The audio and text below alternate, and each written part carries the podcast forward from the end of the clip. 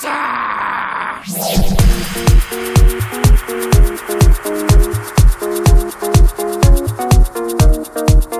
Bienvenidos al podcast de tecnología de tuxteno.com. En este su episodio número 80 en octubre de 2018. Yo soy Antonio Karam, AN Karam en Twitter, y tenemos todo listo para presentarte algunas noticias de tecnología que se han acumulado en los últimos días. Te invitamos a quedarte y ponerte al día escuchando los próximos minutos aquí en el podcast de tuxteno.com, producido como siempre por 90 decibeles en los últimos días de la red.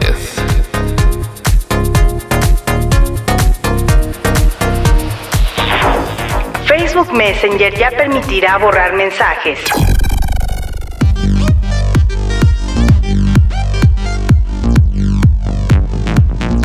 Hoy hablaremos de algo positivo dentro de todo lo negativo que Facebook ha generado en las últimas semanas, y es que la gente de Zuckerberg está empezando a trabajar en esa opción que todos esperábamos de Facebook Messenger. Sí, hablamos de la posibilidad de eliminar mensajes en este mensajero. Y es que si eres de los que en alguna ocasión enviaste un mensaje a través de este Messenger y de último momento te arrepentiste y decidiste eliminarlo, te habrás podido percatar que solo fue eliminado de tu lado. Y es que hasta este momento Facebook Messenger ofrece la posibilidad de eliminar mensajes, pero únicamente en uno de los extremos de la conversación. Afortunadamente, la opción de eliminar mensajes en ambos lados es algo que veremos en pocos días con una nueva funcionalidad llamada OnSend Message. No hace falta más explicar dicha función, ya que esta función la tenemos desde hace tiempo en aplicaciones como WhatsApp. Facebook lleva ya haciendo pruebas desde el pasado mes de abril, así que solo resta esperar a que dicha función se encuentre disponible en la siguiente actualización de Facebook Messenger.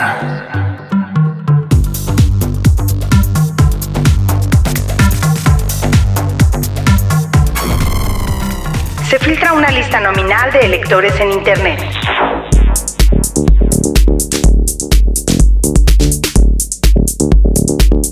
El Instituto Nacional Electoral dio a conocer que encontró en Internet una base de datos a la venta de una lista nominal con millones de registros de mexicanos con corte al año 2015 y con ello procedió a interponer una denuncia el pasado 3 de octubre. La Fiscalía Especializada para la Atención de Delitos Electorales y la Procuraduría General de Justicia hicieron un cateo en un domicilio donde se localizaba el equipo que subió la información. No, hombre, esa policía cibernética es infalible. El lugar que se encuentra ubicado en Querétaro contenía tres computadoras, un celular y un disco duro con el listado. Por su parte, la Policía Cibernética de la Policía Federal se encargó de hacer lo necesario para que se diera de baja la lista del sitio donde se encontraba a la venta. Ya existen varios antecedentes en que propios partidos políticos han subido listas de afiliados a la nube, los cuales se han comprometido, han caído en sanciones y les puedo asegurar que esta no será tampoco la última vez. De momento el INE no ha especificado cuál era el sitio ni el precio en donde los datos de personas de millones de mexicanos se encontraban a la venta. Y después de esto solo puedo pensar en los famosos avisos de privacidad. Toda una fantasía moderna con sentimiento de seguridad. Con fugas de información en redes sociales u organismos públicos y privados, hacen que el concepto de privacidad sea hoy una verdadera y hermosa utopía.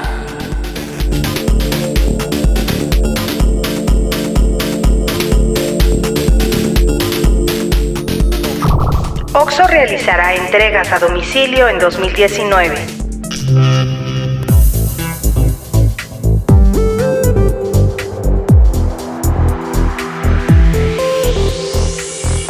Si creías que habías visto todo, este es solo el principio de lo que se viene. Sin duda, Oxo, el gran asesino de las tienditas de la esquina, es una de las cadenas las cuales a últimos años ha tenido un crecimiento impresionante, contando con cerca de 17 mil tiendas en todo México, apunta a modernizar aún más sus servicios en 2019.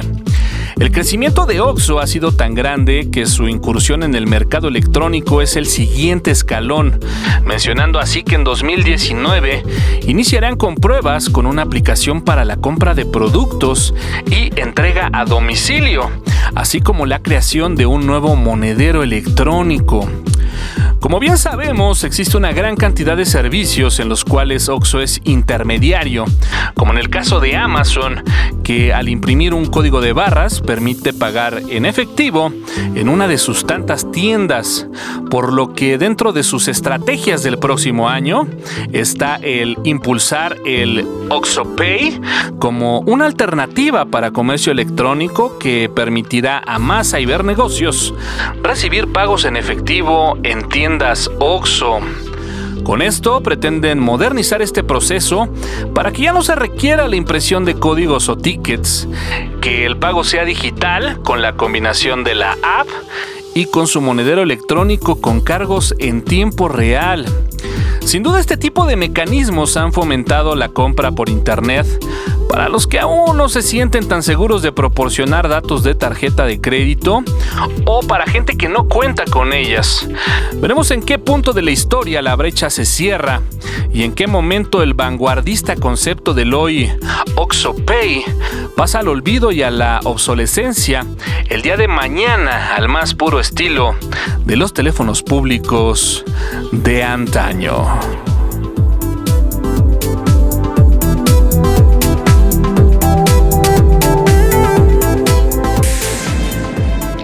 Microsoft libera cerca de 3.4 millones de dólares en patentes. Para algunos de nosotros que llevamos años dando seguimiento al tema, esta noticia de verdad que tiene tintes de un déjà vu. O podríamos etiquetarla como una prueba más del ya tan mencionado efecto Mandela. Y es que más que mencionar las patentes, el monto de las patentes o el tipo de patentes que Microsoft ha liberado hace algunos días, a nosotros nos corresponde analizar el momento, la estrategia y el futuro que está proyectando Microsoft con esto. Y es que no quiero pecar de purista, pero para mí es imposible olvidar frases de Balmer como Linux es un cáncer o nuestro objetivo es intentar educar a la gente sobre lo que significa la propiedad intelectual y el tener que pagar por ella en discursos de Microsoft en 2001. Hoy por hoy vemos que Microsoft permite instalar Ubuntu en Windows, su servidor de base de datos SQL Server ya puede trabajar en Linux, su entorno de desarrollo .NET ha empezado a migrarse poco a poco, sí, a Linux. Y hoy por hoy se proclaman como la empresa que más cuida al código abierto. Tecnológicamente bien por lo que pueden aportar sus patentes liberadas, pero ojo, todas ellas referentes a Linux, a Android y a OpenStack. Eh, ninguna de ellas es de sus productos estrellas como Windows o SQL Server. No, no, no. Esas siguen bien guardadas y bajo llave. Claro que veremos con cierta distancia todo este tipo de movimientos y discursos en pro del open source. Y sí tenemos que vigilar celosamente ante un cambio de discurso que se ha tornado de negro a blanco en los últimos años. ¿Qué sigue? ¿Una distribución de Linux powered by Microsoft? Solo resta esperar, seguir de cerca los siguientes movimientos de Microsoft, pero como dicen, cuando el río suena es porque agua lleva y vaya que este río suena, pero suena bastante, pero bastante raro.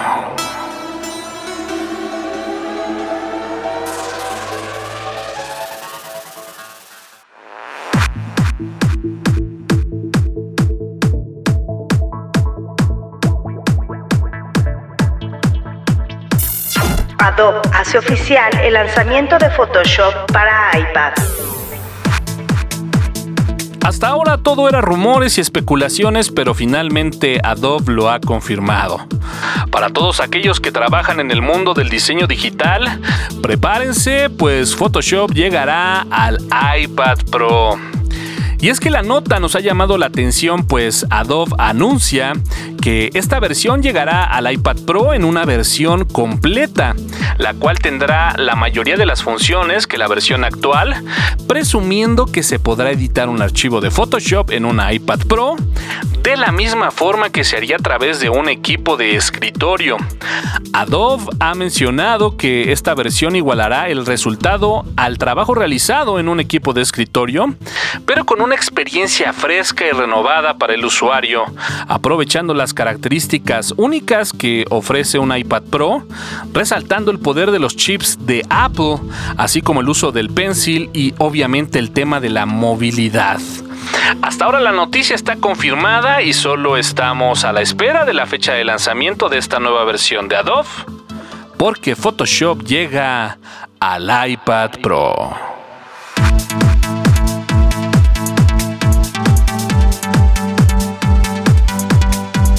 Noticias de la semana.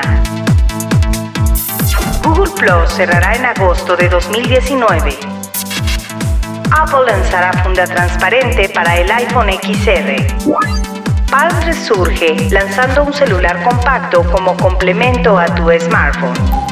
Microsoft reanuda entrega de actualización de Windows 10, pero los problemas continúan.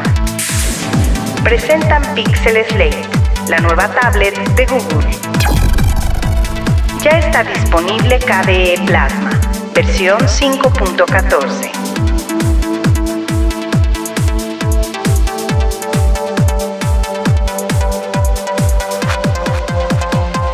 Tuxteno.com en los últimos días de la red.